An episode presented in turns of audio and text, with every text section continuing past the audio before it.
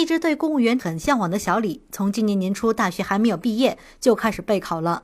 因为大学专业学的是法学，所以今年公务员招录考试想报考省公安系统。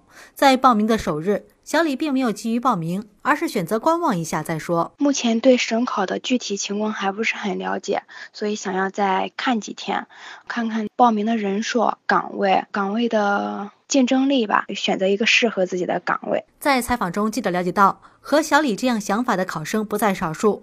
而记者从相关统计数据中了解到，与往年相比，今年省公务员招录首日报名人数也稍有下降。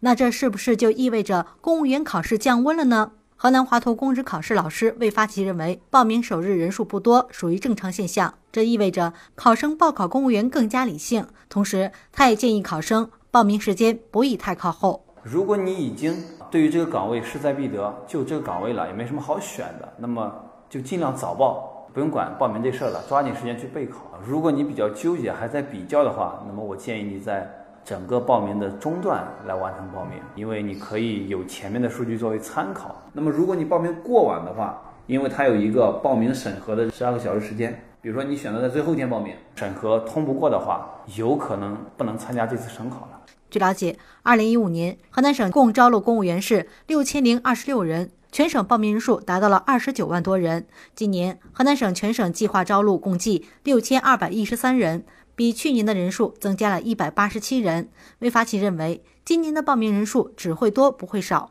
有可能最终报名数会突破三十万。考生也不用。